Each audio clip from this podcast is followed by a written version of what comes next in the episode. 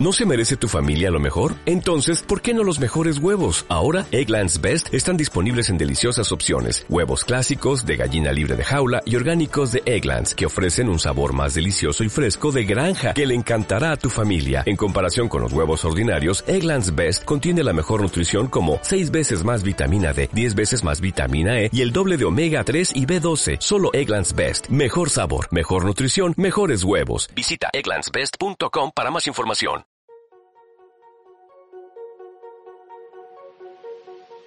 ¿Cuál es el tema que hoy nos convoca? El tema que hoy nos convoca en esta primera parte en la que voy a intervenir es el network marketing, un negocio revolucionario. Y en la segunda parte en que voy a intervenir te contaré un poquito mi trayectoria y la de Pancha, de dónde venimos y eh, hasta dónde hemos llegado. Porque el haber llegado a Diamante es una estación en el viaje. No es la meta última, es una estación. Entonces, como yo vengo del mundo académico, cuando a mí me presentaron este negocio, cuando José Boadilla, un gran amigo mío, como un hermano desde la universidad, me presenta este negocio, por más que fuera un gran amigo mío, pues yo no me iba a quedar con esa información y yo me documenté para realmente darme cuenta de que yo no estaba en algo por allá escondido, soterrado, retorcido y tinieblo, sino en un negocio grande, en una industria que tiene un gran alcance, que tiene un impacto social y económico gigantesco. Mientras uno no se conecte con la información, mientras uno no se eduque, no expande la mente, no expande la visión y cree que está en un negocito de vitaminas y de jabones. La tarea mía en esta primera parte es compartirte alguna documentación para que tú te, te atrevas a ir más allá de lo que tus ojos te muestran, para que te documentes, para que leas y te des real cuenta y tomes conciencia de que es un negocio muy grande para tratarlo como un juego. Es mucho más allá de lo que uno cree que es. Porque normalmente cuando uno ve este negocio uno ve la punta del iceberg, que es la parte más pequeña de ese cascajazo de hielo que es un iceberg y cuya mayor parte está por debajo del agua. Y, la punta del iceberg son productos. Entonces uno cree que está en un negocio de productos. Entonces dice, ah, no, a mí no me gusta vender y no se vende, eso, eso, eso no es para mí, yo no nací para eso. Y se niega a ver más allá y a darse a sí mismo la oportunidad de documentarse y de expandir, de expandir perdón, una visión. La persona que no hace esto en grande es porque o no lo ha visto y o no ha tomado conciencia. Y la idea mía es ayudarte un poco a que tú hoy expandas esa visión de que va mucho más allá de lo que tus ojos te muestran. ¿Estamos claros hasta ahí? Bueno, yo me voy a sentar aquí, yo le decía a, Luz Marina que voy a recordar mi, mi vieja época de catedrático universitario, entonces me he traído aquí un costalado de libros y me voy a sentar aquí al pupitre un ratico y quiero compartir contigo algunas lecturas sobre lo que es el network marketing. Bueno, cuando yo arranco entonces este negocio, yo me empiezo a documentar. Y vuelvo y te repito, como yo vengo del mundo académico y uno para preparar clase pues tiene que estudiar, es un reto enseñar porque te pone a que aprendas más. Entonces me encuentro con uno de los primeros libros que me impactó sobre la industria, que se llama Los Nuevos Profesionales. El surgimiento del network marketing como la próxima profesión de relevancia.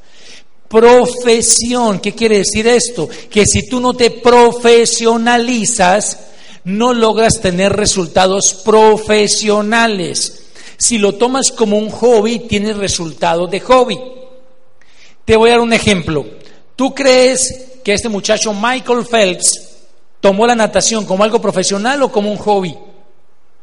¿Tú crees que Tiger Woods tomó el golf como una profesión o como un hobby? Como una profesión. Si toma el golf como un hobby, pues se gana lo de la gaseosa en un partidito el domingo de rodillones golfistas. Pero como lo tomó como una profesión, Vaya, pues es un tipo multimillonario. Entonces, la idea es que uno de los conceptos que quiero comenzar a dejar claro es que el network marketing es una profesión. Punto. Si tú no te profesionalizas, si tú no te educas, si tú no lo tratas con seriedad, no le pidas, como reza el dicho, peras al olmo. No puedes pretender que eso te dé grandes resultados si tú lo tratas de manera tangencial. Una cosa es que arranque como un plan B simultáneo a tu trabajo o a tu estudio o a la actividad que tú tengas. Y otra cosa es que lo trates como algo tangencial, que lo mires por debajo del hombro, por encima del hombro. No aplica, no te sirve, así no te funciona. Ahí sí no te funciona. Eso hablábamos en un comienzo con los constructores un poquito de ese tema, de hacerlo de manera continua, perseverante y consistente, no hasta que te canses, sino hasta que logres. Que mucha gente le pega a esto hasta que se canse. Y aquí nadie le ha dicho que eso hasta que, es hasta que se canse. El, empresario del agro, el agricultor raso, siembra hasta que se canse o hasta que coseche. Hasta que coseche. Entonces aquí hay que sembrar y sembrar y cultivar y cultivar hasta que uno logre la cosecha. Este libro lo escribe Charles King, PhD, doctorado de la Universidad de Harvard, profesor investigador de la Universidad Illinois de Chicago, ya retirado. Este libro incluso me lo firmó él mismo en la Libre Empresa del 2012. Si no me creen, después los muestro. Y lo escribe a cuatro manos con James Robinson, con James Robinson, perdón, consultor senior de la Cámara de Comercio de los Estados Unidos. Han hecho una investigación. ¿Por qué hicieron la investigación? Porque unos estudiantes le dijeron a, a Charles King, que él que sabía del network marketing, que a ellos les gustaría, eh, como no, estoy mal si era como un trabajo de grado o algo así, eh, o algo así, investigar un poco sobre esa naciente industria o industria en vía de posicionamiento. Y él habló con la seguridad que da la ignorancia. Y él dijo que eso era un tumbis, pues en, en términos criollos nuestros, ¿no? Que eso era un tumbis. Pero él se puso a investigar porque él como profesor no podía hablar desde lo que él creía sino de lo que realmente era.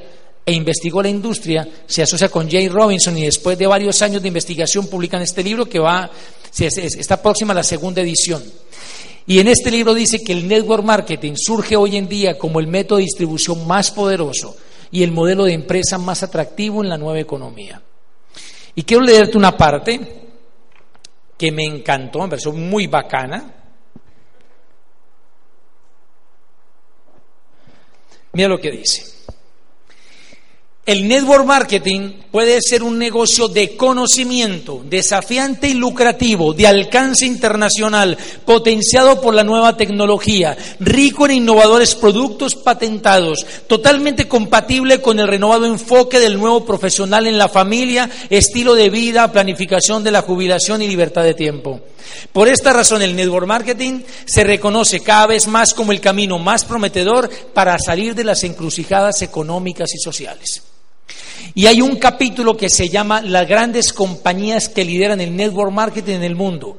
Y hay otro capítulo que se llama Las estrellas en ascenso, como quien dice la primera A y la primera B. Y quien lidera la primera B es Amway Corporation. Y es a la que más eh, eh, extensión de página le dedican. Dicen en este libro lo siguiente, donde usted quiera que vea el crecimiento el surgimiento y el posicionamiento del network marketing, necesariamente va a descubrir las huellas de Amway. Uno, dos. Gracias.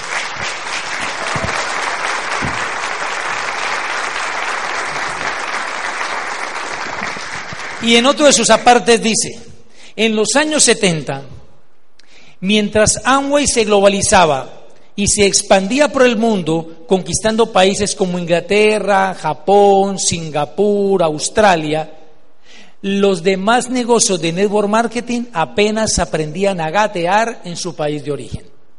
O sea, esto es un indicador de que no solamente estamos con un negocio de, de vanguardia, una megatendencia, sino, como, sino que estamos con la compañía más fuerte, poderosa, pionera, más sólida y de mayor experiencia a nivel mundial. O sea, de eso no te quepa la menor duda. Aquí el problema o el reto, mejor, hablemos de retos, el reto no es la compañía, el reto no son los productos, el reto es la testa de uno, punto. Entonces, como el reto es tu cacumen, tu testa, tu mollera, tu torre, tu coco, tienes que meterle información que haga que lo expandas Que la neurona quede templada como un arco para que salgas como una flecha al blanco de tus sueños. Y no destempladita para que salgas como una flecha, pero para la alcantarilla. Entonces, es importante expandir la mente. ¿Qué más te quiero decir con esto? Que esto es una profesión, ojo, pero no riñe con la profesión que tú tengas. Tú puedes, a ver, te voy a dar un ejemplo. Hay gente, ¿ustedes conocen gente que estudian dos carreras? Que son filósofos y abogados ingenieros y contadores públicos, técnico en electricista e ingeniero mecatrónico. ¿Y por qué no puede ser abogado y networker? Quienes hacemos este negocio profesionalmente nos llaman networker. Repitan conmigo así con papa y todo, networker. Ok. Entonces, ¿por qué no puede ser tu médico, cirujano y networker? Estudiante universitario y networker abogados o metalúrgico y networker. Dueño de peluquería y networker, chef y networker, perfectamente posible. Gracias. Gracias. Entonces, lo que pasa es que a, los ojos de la, muy gentil mi socio querido, a, los ojos del, del común de la gente, esto es visto con desdén. Esto es visto así como por encima del hombro. Entonces, que una profesión vender jabones y se te ríen en la cara y hablan babosadas. Y es normal, no es culpa de ellos. Lo que pasa es que no tienen la información correcta. Pero esto es una profesión. Yo desde el principio me comprometí ante todo conmigo mismo, conmigo mismo a que yo iba a hacer esto en grande, como una profesión. Y te anticipo de una vez un poquito de mi experiencia en el negocio, mi trayectoria. Yo vi este, lo que vi por primera vez no fue que los hijos, que el futuro económico de la familia, no, carreta. Yo había sido docente y quería ser docente en aulas en diferentes auditorios del país y del mundo. Punto. Eso fue lo que yo vi para como, como qué, qué alcanzar con este negocio. Ni, ni, ni, ni importaba tanto el dinero si fuera X, Y o Z sino un vehículo para eso, porque veía la posibilidad de poder compartir con gente de diferentes lados. Pero para llegar allá tenía que tener resultados que mostrar, porque no podía estar vaciado en la olla y con los pies para afuera y hablarte de liderazgo y de prosperidad. Y con el bolsillo pelado, no aguanta, ¿verdad? No somos ni millonarios ni, ni, nada por el estilo, pero tenemos una flexibilidad económica y de tiempo que nos permite por lo menos enseñar eso, lograr eso y ojalá más allá. La idea es que aquí la gente lo supere a uno, mucho mejor. Mañana tenemos un orador en Bogotá que llegó a diamante en tres años, Andrea Barón y Cristian Suárez. Yo di una conferencia como Esmeralda cuando él era plata. Y nos alcanzó. Llegamos a diamantes juntos y, va a seguir de largo.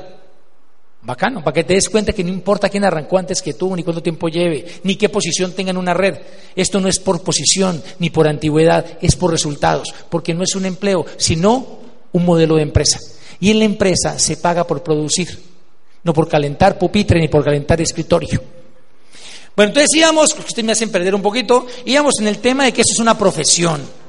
Entonces, no importa, mi hermano, si usted, si usted tiene una profesión o un cargo o un negocio tradicional o se desempeña alguna actividad, no importa. Lo que importa es que tú le pongas visión a esto y lo vayas haciendo con seriedad. Ahora, en primer lugar, entonces, usted puede hacer esta profesión sin dejar la otra. Perfectamente posible. Para tú ver esto como una profesión debes tratarlo con, la, con seriedad. No quiere decir que le vas a dedicar al mismo tiempo que a tu trabajo, pero sí la misma seriedad por lo menos.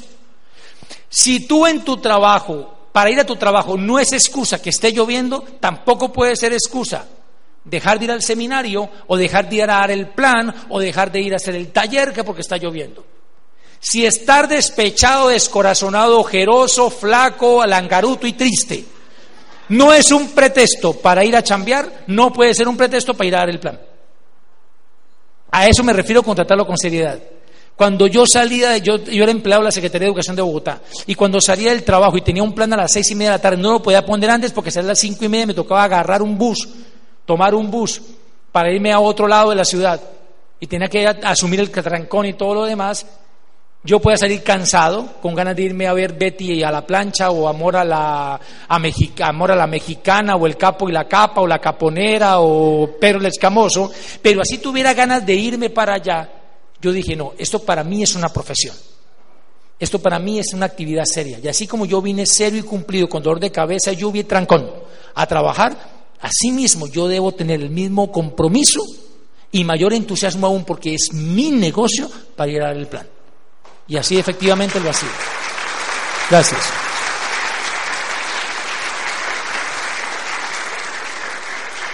Ahora, lo que pasa es que uno en la sociedad lo rotulan por la profesión.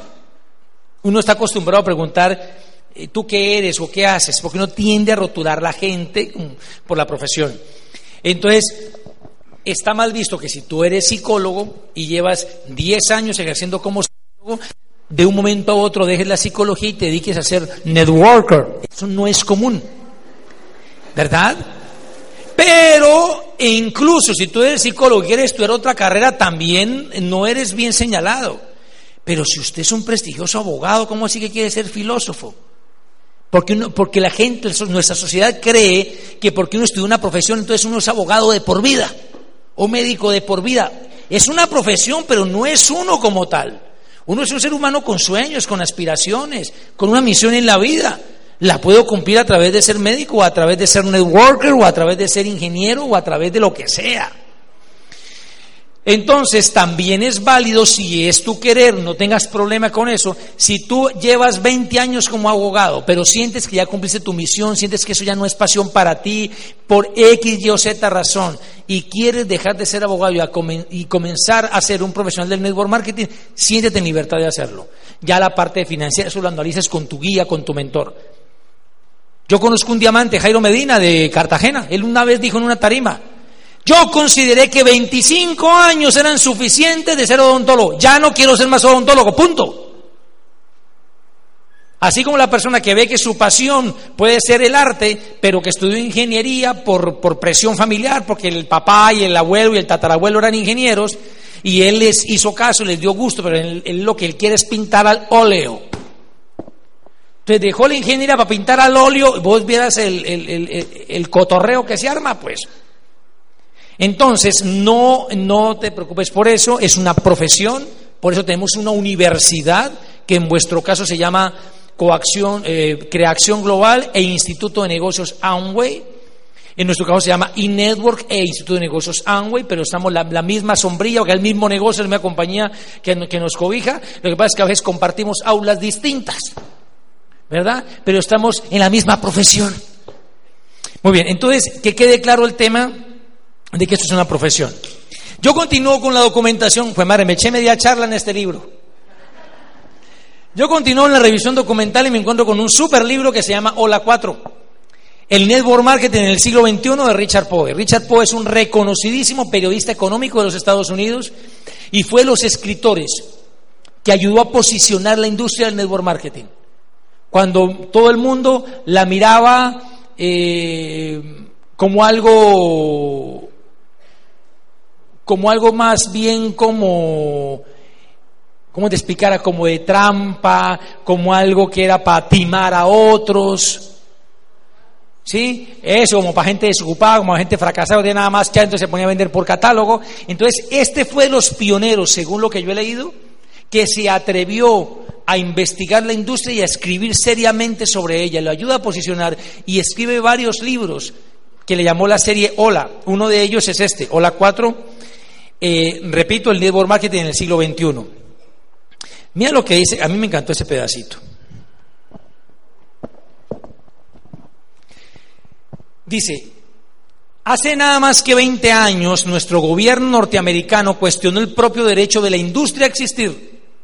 Pero hoy en día la potencia más importante de la Tierra, que es los Estados Unidos, defiende al network marketing en todo el globo.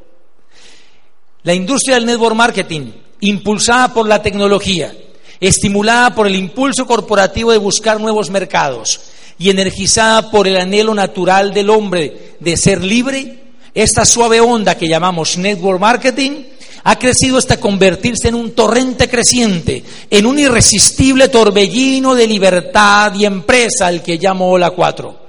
En los años venideros, la revolución de la Ola 4 sacudirá nuestra economía hasta las raíces hará de este mundo un lugar más libre y próspero y transformará el network marketing en una de las fuerzas comerciales más poderosas del nuevo milenio. Del nuevo milenio. He dicho, voten por Castillo.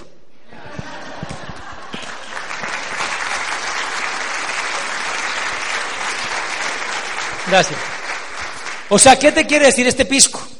Que el network marketing es una mega tendencia, no una moda. Y que una mega tendencia es como una gran ola que va a pasar contigo o sin ti. Más te vale que sea contigo. Más te vale a ti. Déjame decirte de corazón, no a la compañía. A la compañía, pues, ojalá que sea contigo, pues le va y le viene. Porque así tú no estés haciendo este negocio en serio hoy. Así tú no estés facturando ni un huevo en tu negocio hoy. Así tú no hayas decidido registrarte aún hoy en este negocio, ya factura cerca de 12 mil millones de dólares al año, tiene 54 años de existencia y está en 108 países y territorios. O sea que ¿quién necesita a quién? Entonces, retomando, él dice, es una meca tendencia es como una ola.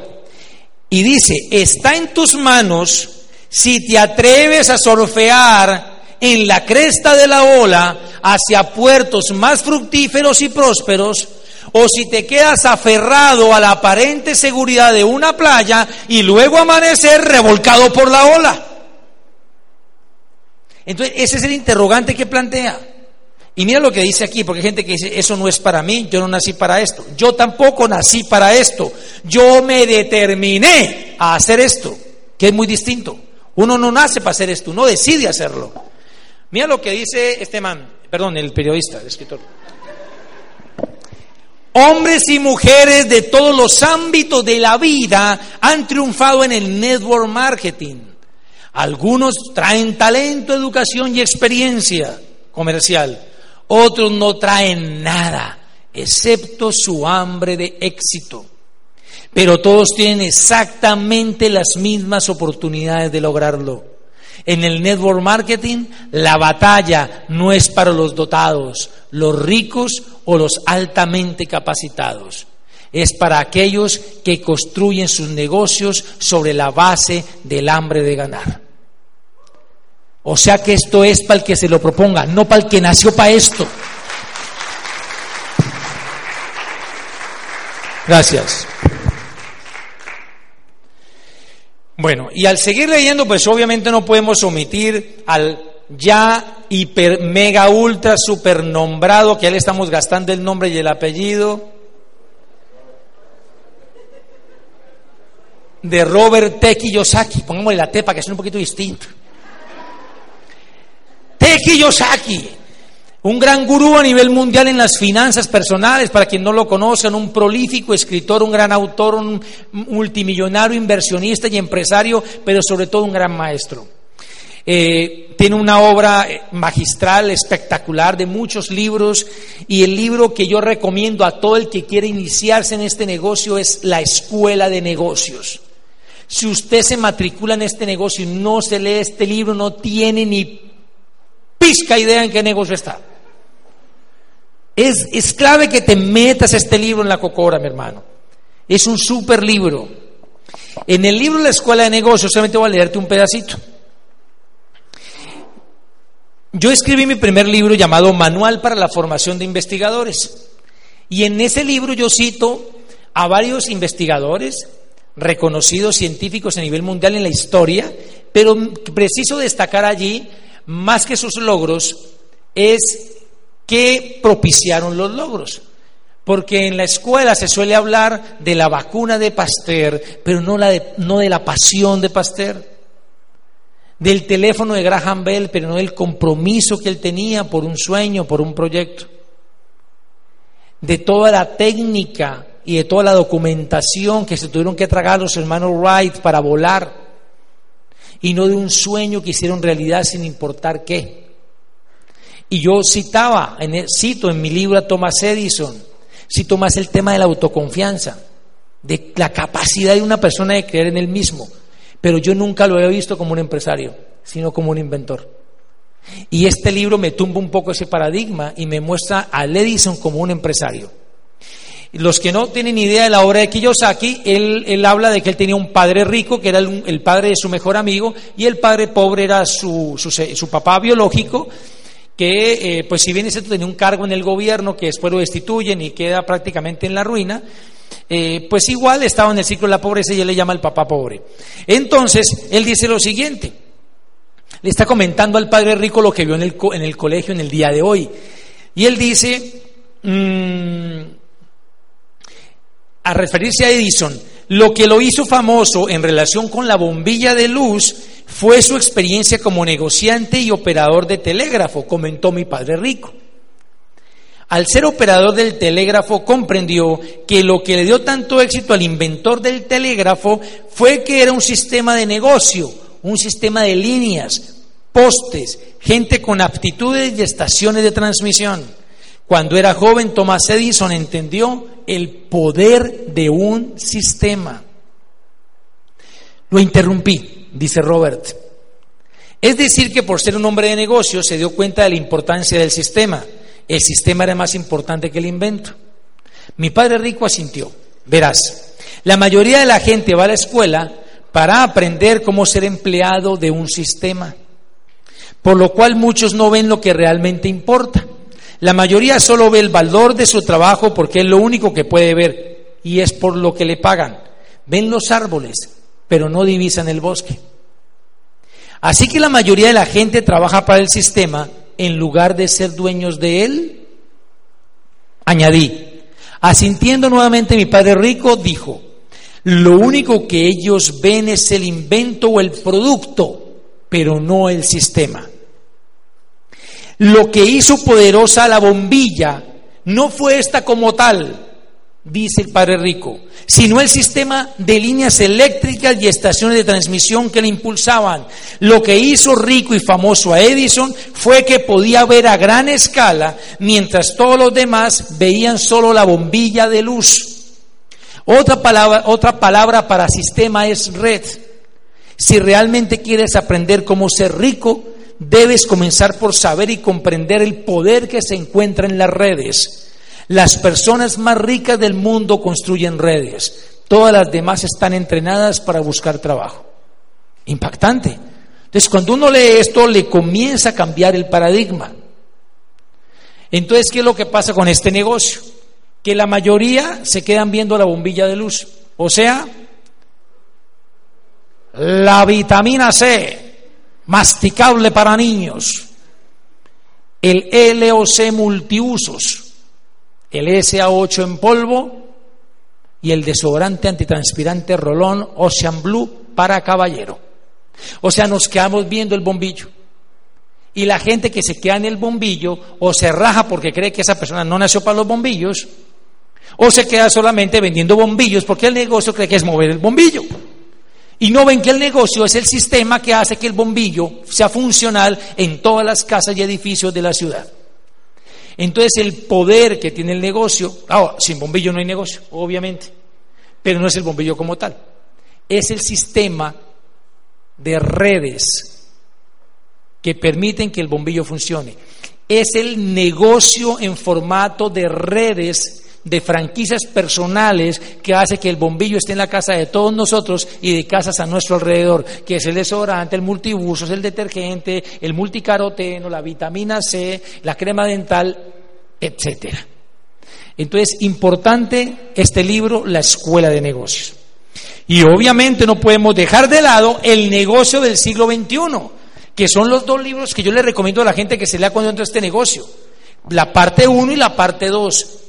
El negocio del siglo XXI te dice, en últimas, que cuando usted construye un negocio en red, usted está construyendo realmente un activo. ¿Qué es un activo? Aquello que te genera ingreso pasivo, dicen los que saben. Yo estoy un estudiante de esto, realmente. Yo quiero compartir lo que yo he leído y alguna experiencia y algún logro que he tenido, pero no me miren como la eminencia de esto, no. Soy un vehículo entre los autores y ustedes, de pronto poner un poquito más en contexto y, en, y, en, y, en, em, y articulado nuestro negocio lo que dicen los que realmente saben de esto, ¿ok? Entonces que un activo es el que genera ingreso pasivo. ¿Y cuál es el ingreso pasivo? El que se genera sin que trabajes. Si tú tienes un, local comercial y lo arriendes, o te bota un millón de pesos mensuales, ese es un ingreso pasivo, que te lo genera un activo, que es el local. Cuando tú dices Kiyosaki, la red misma es un activo. O sea que cuando usted está construyendo este negocio, ya dijimos, primero que todo, se está volviendo un profesional. Segundo, está en la cresta de la ola de una megatendencia. Tercero, usted está construyendo un activo. Usted está construyendo un sistema. Y lo mismo en palabras distintas. ¿Por qué un activo? Mira, cuando tú comienzas a, construir un negocio de esmeralda en adelante, cada grupo que tú consolidas al 21%, cada platino que tú consolides, por lo menos te deja un diferencial de un millón de pesos. O sea que es como si tú tuvieras una propiedad de aproximadamente unos 120 millones de pesos que te deja un millón de renta todos los meses. ¿Y cuando ese grupo está sólido, Mauricio? Cuando tú puedes estar viajando el mundo y ese grupo no está dependiendo de que tú estés allí presente todo el tiempo para que se facture el volumen y se genere el ingreso mensual. Es allí cuando realmente uno ha solidificado un negocio. ¿Qué buscamos? Que ese negocio no se quede en el nivel de platino, sino que migre a esmeralda y otros niveles para que sea mucho más fuerte y mucho más consolidado. O sea que tú cuando consolidas un negocio al 21% estás generando un ingreso permanente de por lo menos un millón de pesos. Por lo menos, porque una esmeralda gana más de 3 millones, además porque tienen chura y hay otras arandelas por allí. Entonces mira lo importante que es afianzar un negocio. O sea que tú cada vez, repito, que consolidas un negocio al 21 estás construyendo un activo. Entonces si tú estás buscando eso me lo ha enseñado mi, mi pues en vez de estar buscando en qué locales invertir, ¿qué tal si inviertes tiempo y dinero en construir otra pata? Le llamamos vulgarmente así los grupos al 21, ¿verdad?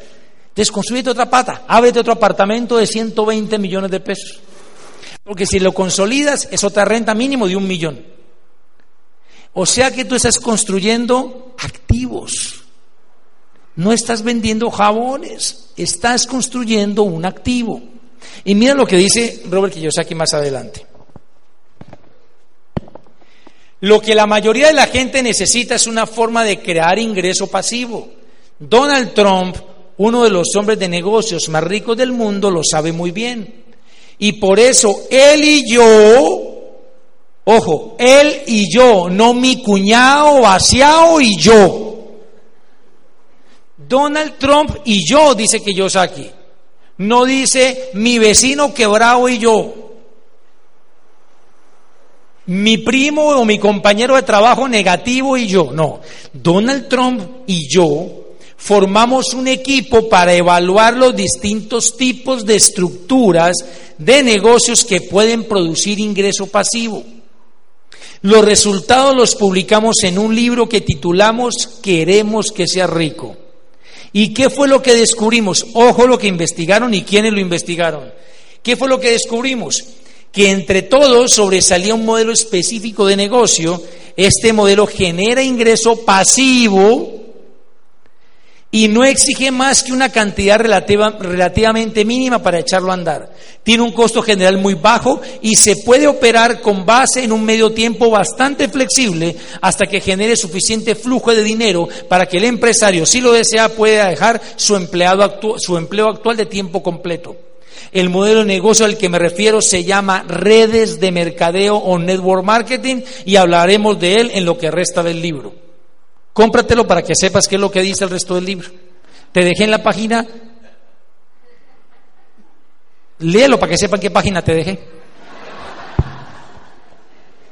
Entonces lo que te quiero decir, mi hermano y mi hermana, es que esta eh, es una industria seria, que está ampliamente documentada y que a uno le falta es más información. Porque cuando uno no esté chupa todos estos libros, si no se chupa los CDs, si no asiste a los eventos, cualquier primo, cuñado, vecino que le hable de barrabasadas de esto, te saca de la carretera. Y además debes tener una razón muy fuerte para hacer esto. Por eso mm, yo he escuchado que si tú no tienes, además de la información, una razón poderosa, cualquiera, sin razón, te saca del negocio. O te deja sacar, que es diferente, porque aquí nadie te va a obligar ni a quedarte ni a sacarte. O sea, ni a irte. Ok, entonces vamos avanzando, vamos avanzando. Ah, a propósito, les mencioné queremos que sea rico, mira. Un libro que escriben a cuatro manes, a cuatro manos, estos dos manes. Un libro que escriben a cuatro manos estos dos pintas, estos dos titanes de las finanzas y del mundo empresarial. Queremos que sea rico. Los primeros capítulos, mi hermano, mi hermana, te deprimen. Yo le recomiendo, termine el libro. No lo deje en la mitad porque si no usted se pega tres tiros con tres bananos, mi hermano porque te muestra la situación cruda a nivel mundial, la crisis financiera, etcétera. Entonces, si sobrevives, más te vale que lo hagas para que te leas los últimos capítulos, donde está soluciones a las situaciones. Justamente el capítulo 27, mira lo que mira cómo lo titulan. ¿Por qué recomendamos network marketing? Capítulo 27, Donald Trump y Kiyosaki. Ahora, ¿qué dice Donald Trump? Que ya leímos a Robert. ¿Qué dice Donald Trump? El mercadeo en red ha demostrado ser una fuente viable y provechosa de ingresos y sus desafíos podrían ser perfectos para ti. Ojo, sus desafíos podrían ser perfectos para ti. ¿Y por qué dice podrían? Yo me puse a pensar. ¿Y por qué no lo asevera? ¿Podrían ser perfectos para ti? ¿Sabes por qué? Porque no te conoce a ti. No sabe si tú eres flojo o si eres varón. No saben si tú eres quejetas o eres una mujer guapa y con las faldas y los pantalones bien puestos. Entonces, como él no sabe eso, él dice, podría ser perfecto para ti, pero ¿de quién depende? De ti. Y mira qué más, qué más dice. Mi consejo sobre el mercadeo en red es que investigues y después pongas lo mejor de ti en tu negocio, pues es difícil vencer un entusiasmo auténtico. Si lo logras, todas las probabilidades estarán de tu parte. Vuelve y juega. Es para el que se lo proponga no para el joven, el viejo, el pobre, el rico, el ingeniero, el estudiado, el no estudiado, el letrado, para el que se lo proponga, punto. Porque aquí no importa de dónde vienes, sino hacia dónde te diriges. Entonces, cuando uno, pues a veces muestra esta información, hablando de autores como Charles King, eh, James Robinson, Robert Kiyosaki, Donald Trump, entre otros, mucha gente dice, lo voy a consultar con la almohada. Y adivina quién es la almohada. Tú mismo. Y yo le escuché a un gran diamante de México, Sergio Rivera, que dice, si usted se hace caso a sí mismo, va a terminar como usted. Más le vale que no se haga más caso a usted. Entonces, usted no quiere seguir como usted. Si no, usted no habría venido aquí, ¿verdad? ni se habrá inscrito en un negocio que le, que le promete, entre comillas, una vida más próspera. Entonces, como no, usted no quiere seguir como usted, no se siga haciendo caso a usted. Haga caso a aquellos que tienen resultados que usted anhela, que usted desea. Entonces, es lógico que es importante documentarse muy bien. Ok, entonces, pues yo sigo estudiando, sigo leyendo y me encuentro con un libro excelente que se llama La parábola del conducto de Borg Hex. ¿Lo han leído? Levante la mano. Bueno, voy a hacer un ejercicio aquí. A ver, ¿quién? No, pero honestamente, porque si no bajo y le pregunto, luego quedar mal, carajo. Y el que me mienta lo saco de clase hizo facto. ¿Quién se leyó realmente los nuevos profesionales? Levanten la mano. Ok.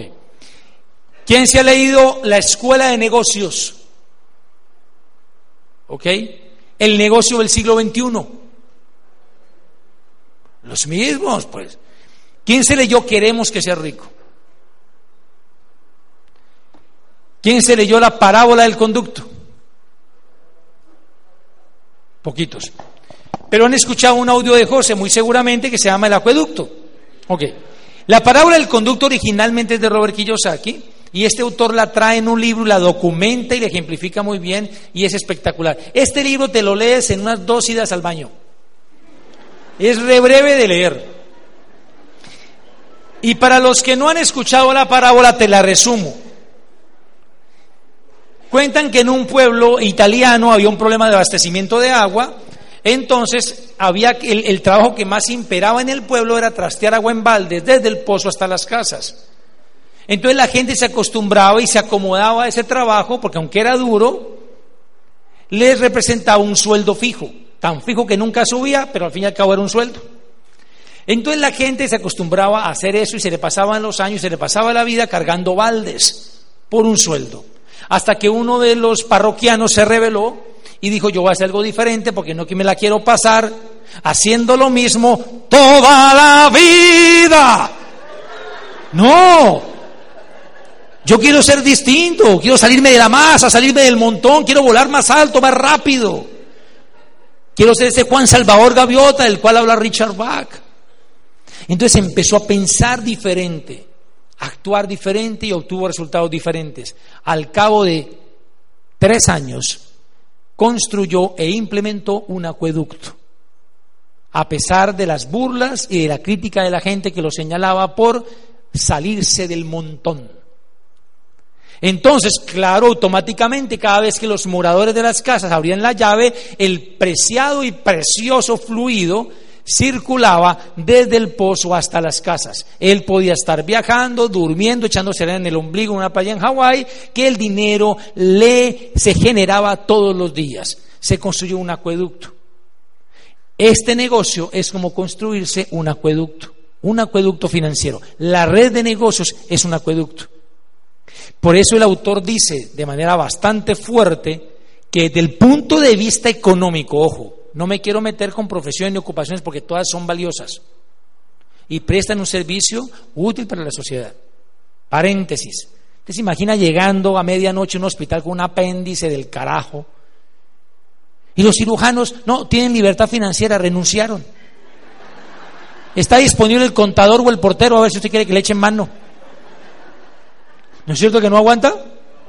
O sea, lo que te quiero decir es que necesitamos profesiones y ocupaciones, por supuesto, son valiosas.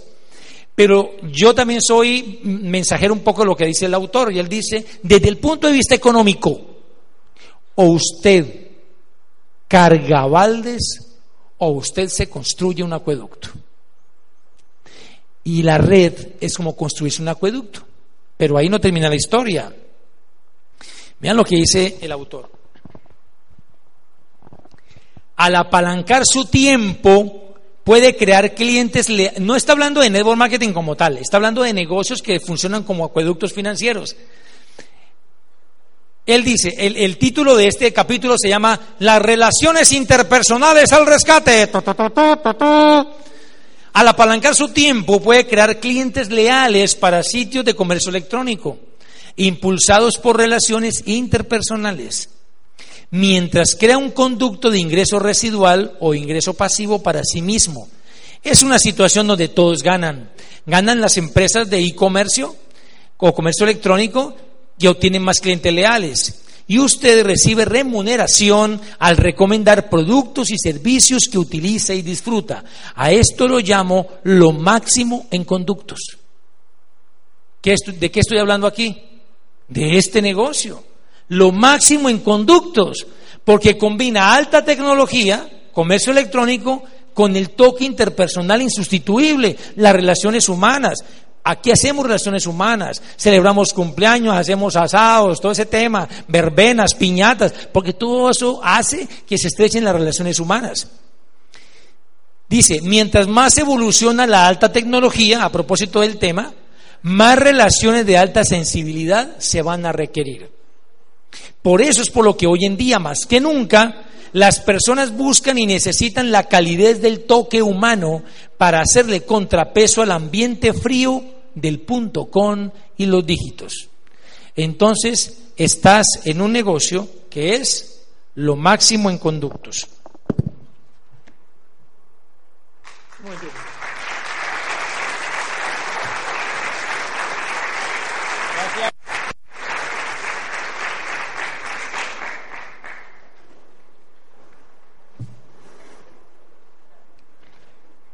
Siga aprendiendo mientras encuentro la página. Mentira.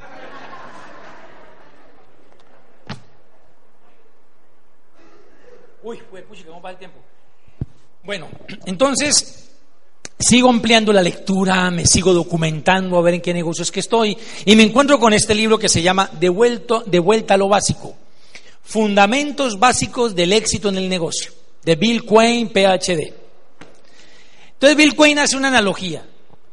Dice, la gente que hace network marketing no está propiamente en el negocio de venta de productos. Aunque si no se mueven productos no tienes negocio, obviamente. Entonces él dice, por ejemplo, Rolex no está propiamente en la venta de relojes como tal.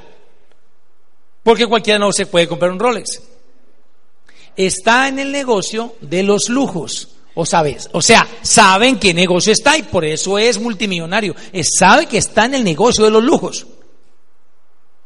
O sea que por consiguiente sabe cómo moverse en ese mercado. Burger King y McDonald's, por ejemplo, no están en el negocio de las hamburguesas. Porque todos ustedes, sin excepción, muy seguramente yo, conocemos personas que hacen hamburguesas más ricas, más baratas y más grandes que las de Burger King y McDonald's. Pero como ellos no están propiamente en el negocio de las hamburguesas, eso parece que les tiene sin cuidado. Ellos están en el negocio de las franquicias. O sea que lo que mueve la hamburguesa no es el sabor de la carne ni el tamaño de la misma, sino el sistema que está detrás de la pinche hamburguesa. Y digo pinche porque la carne parece una radiografía, ¿no? Bueno, no critiquemos. Entonces, el poder está en el sistema. Entonces él dice aquí, usted no está en el negocio propiamente de la venta de productos, o sea que usted no compite con el target de, los, de las estaciones de combustible, ni está compitiendo con los grandes hipermercados, ni con la tienda de la esquina. Porque ellos, y es natural, es, es su negocio, su interés básicamente es venderle un producto a un cliente, no venderle una oportunidad a un cliente. Es venderle un producto a un cliente, no hacerse amigo del cliente. Es venderle un producto a un cliente, pero no empoderar a un cliente. Es vender un producto a un cliente, pero no posibilitar el desarrollo de liderazgo de un cliente. Es venderle un producto a un cliente, pero no es posibilitar que el cliente tenga libertad financiera. Entonces estamos en un negocio diferente. No estamos en el negocio de venta de productos, dice Bill Quain. Estamos en el negocio de desarrollar constructores de negocio. Mira qué diferencia. El negocio de desarrollar constructores de negocio. Voy a leer aquí un, pedacito. Dice aquí, mira, cuando usted desarrolla negocios de network marketing, usted está agregando crecimiento personal, está aportando amistad, está contribuyendo a generar una actitud positiva, usted está dando esperanza, está agregando liderazgo, está contribuyendo con una comunidad basada en valores de creyentes y triunfadores. Las tiendas solamente están interesadas en recibir el dinero de las personas, pero usted está interesado en darles confianza, dirección, habilidades y apoyo pero más que nada les está brindando la oportunidad de ser dueños de sus propias vidas y dueños de sus propios negocios. Y esto es tan valioso que no tiene precio. Gracias.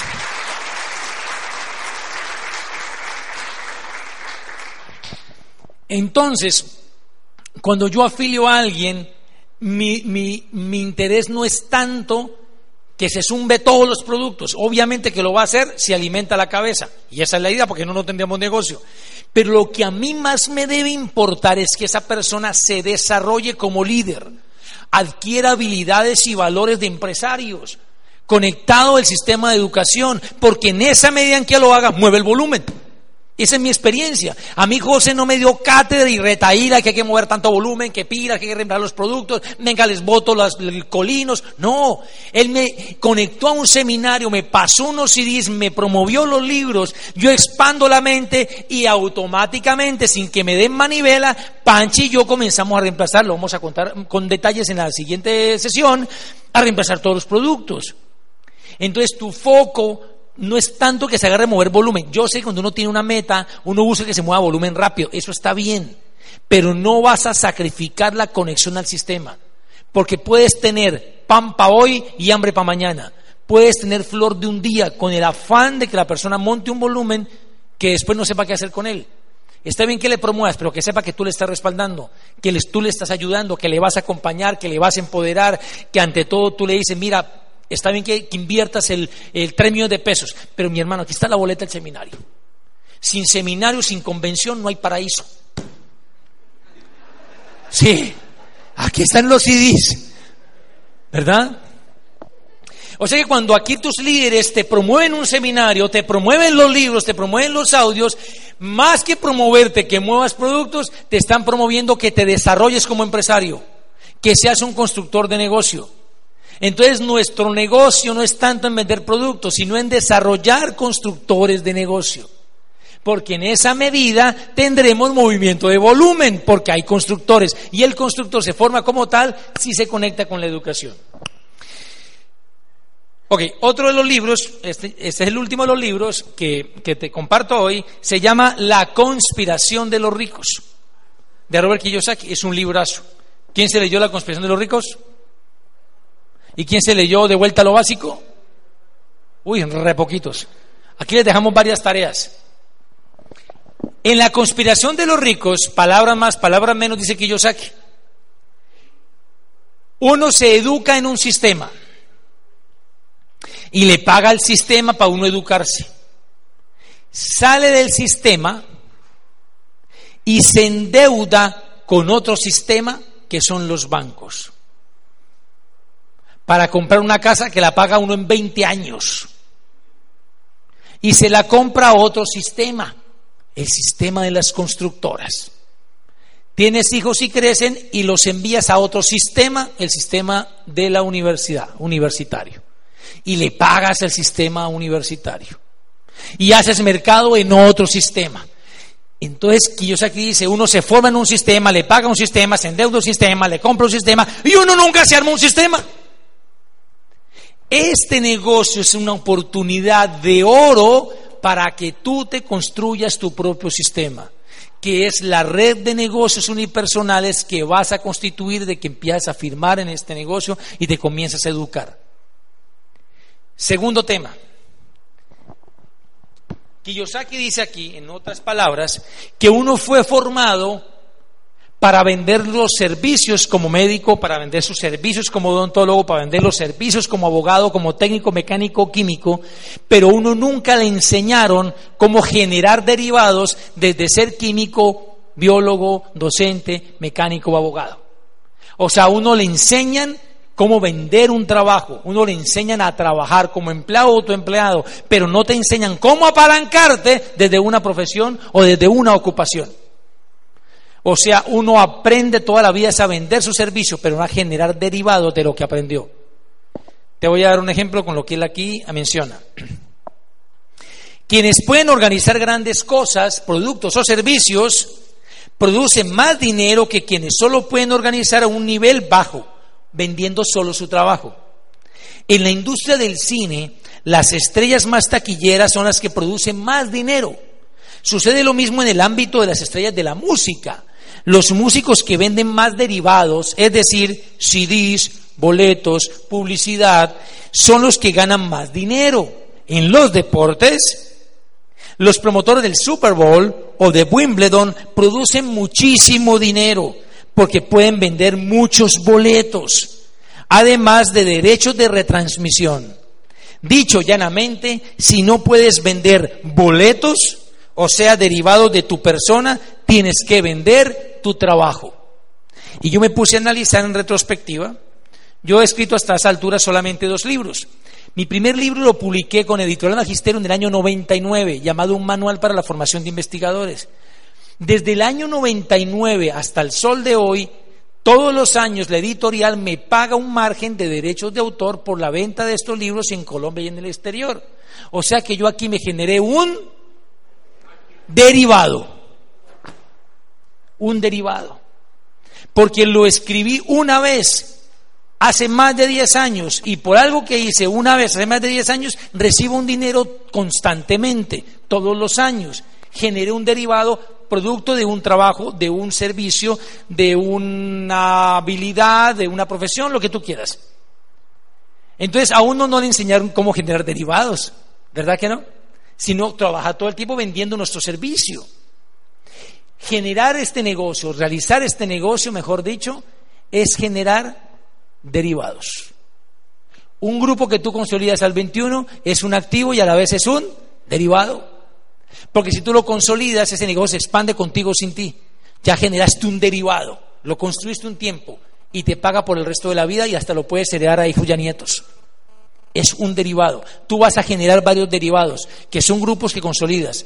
O incluso personas que se conectan solo para consumir o que la están viendo pasar, pero que mueven volumen todo el tiempo, así no sean grandes líderes. Pero es un margen que te va dejando todos los meses. Es otro derivado más pequeño. Entonces, para ir terminando, tú en este negocio no estás vendiendo productos propiamente dicho. No se me malentienda, si no mueves volumen no tienes negocio. Estás en un club social,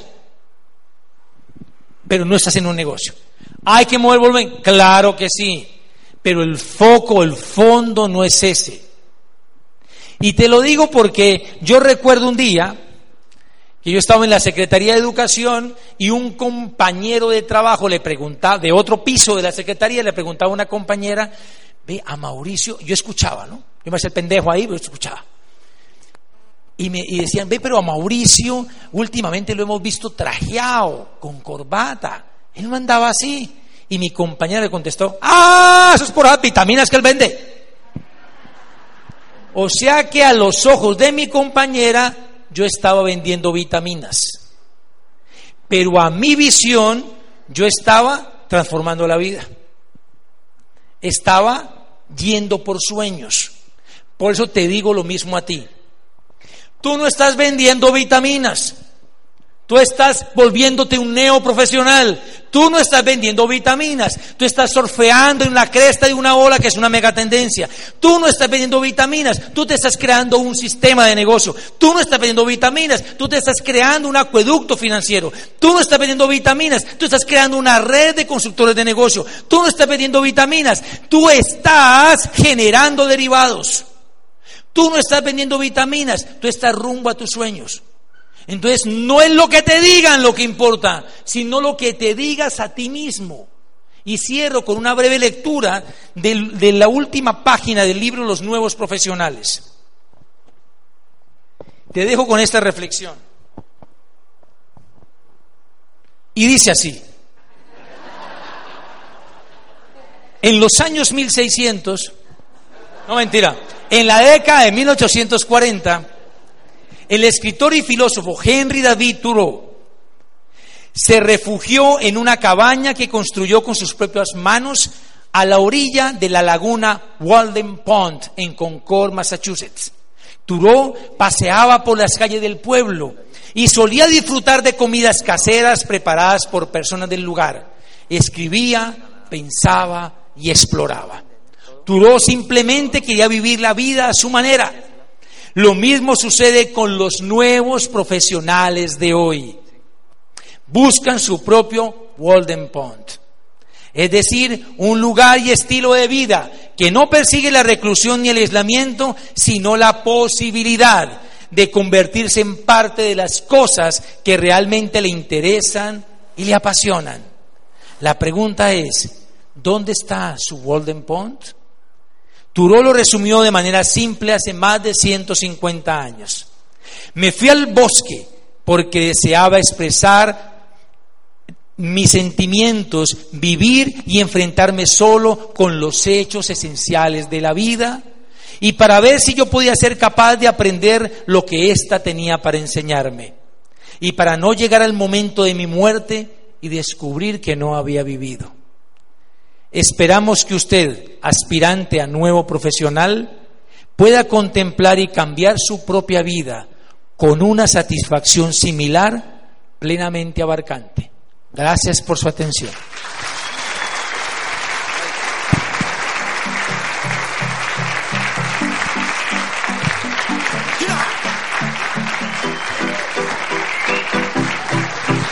Bueno, recibamos en tarima en este momento, empresario Platino Rubí de Colombia, Darío Montoya. Recibámoslo con un fuerte aplauso.